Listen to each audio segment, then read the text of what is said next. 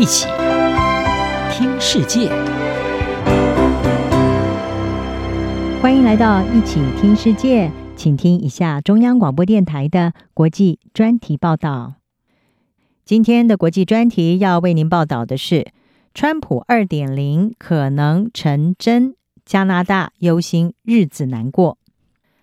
美国前总统川普在争取共和党总统提名的选战当中，持续他强烈的气势，在一月十五号率先登场的爱荷华州初选之后，再度的以大幅度的优势拿下了新罕布夏州。而面对党内如今只剩下的唯一对手，前驻联合国大使海莉，川普已经广泛被认为是能够成为共和党的最后赢家，和民主党籍的美国总统拜登在十一月的大选中一决胜负，重演二零二零年两雄争霸的戏码。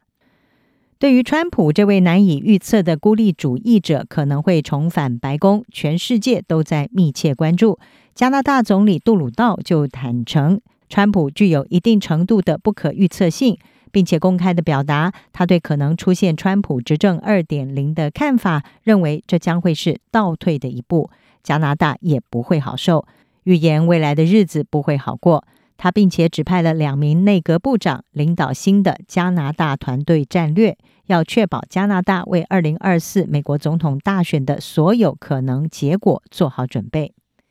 加拿大新民主党的党魁辛赫，他预期前景不乐观，他并且直言，川普如果当选，不只对加拿大不利，也对世界不利。辛赫将川普是比喻为一个寻求向政敌报复的自大狂。他说呢，川普完全是活在自己的世界中，他所做的事、所说的话、他的性格，没有其他人可以和他相提并论，没有其他人对民主、人民和地球的影响像川普一样糟糕。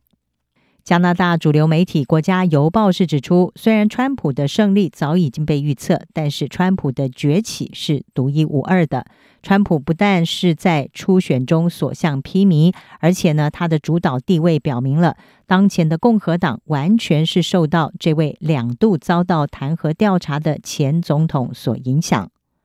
即使面临了四项刑事起诉，存在着严重的法律纠纷，但是就川普而言，他似乎并不关心这些法庭上的挑战。加拿大最晚要在二零二五年的十月举行下一次的大选，杜鲁道已经在去年承诺他会参加下一次大选，争取连任。国家邮报是指出，杜鲁道领导的自由党一直把川普拿来和主要的对手是加拿大保守党的党魁普里瑞来做比较，并且强调保守党在进行所谓美国式政治，采用川普的让美国再次伟大策略，而普里瑞则代表着北方川普。杜鲁道最近几个月来民调是一直落后，他强调呢，普里瑞正在借鉴川普的竞选风格。由于堕胎和跨性别权利仍然是美国政坛的热门话题，杜鲁道也试图要将这两项议题和普里瑞挂钩。他暗示加拿大保守党可能会在这种基本权利上走上和美国同样的回头路。他说呢，很多人可能认为这不可能发生在加拿大，但是这原本也不应该发生在美国。因为让美国再度伟大的保守主义，它发生了，这项威胁是真实的。这番言论可能会加剧川普和杜鲁道原本就已经紧张的个人关系。川普先前就曾经形容这一位加拿大领袖是双面人。他说呢，杜鲁道非常不诚实，而且软弱。国家邮报引述了雷德民意测验机构在一月份的民调，是指出。有百分之六十四的加拿大受访者同意，美国民主没有办法在川普在执政四年后继续存在的这个说法，而抱持反对意见的只有百分之二十八。此外呢，占百分之五十三，逾半的受访者认为拜登获胜对加拿大经济会更有利。有百分之四十九表示，美国正在成为一个独裁国家。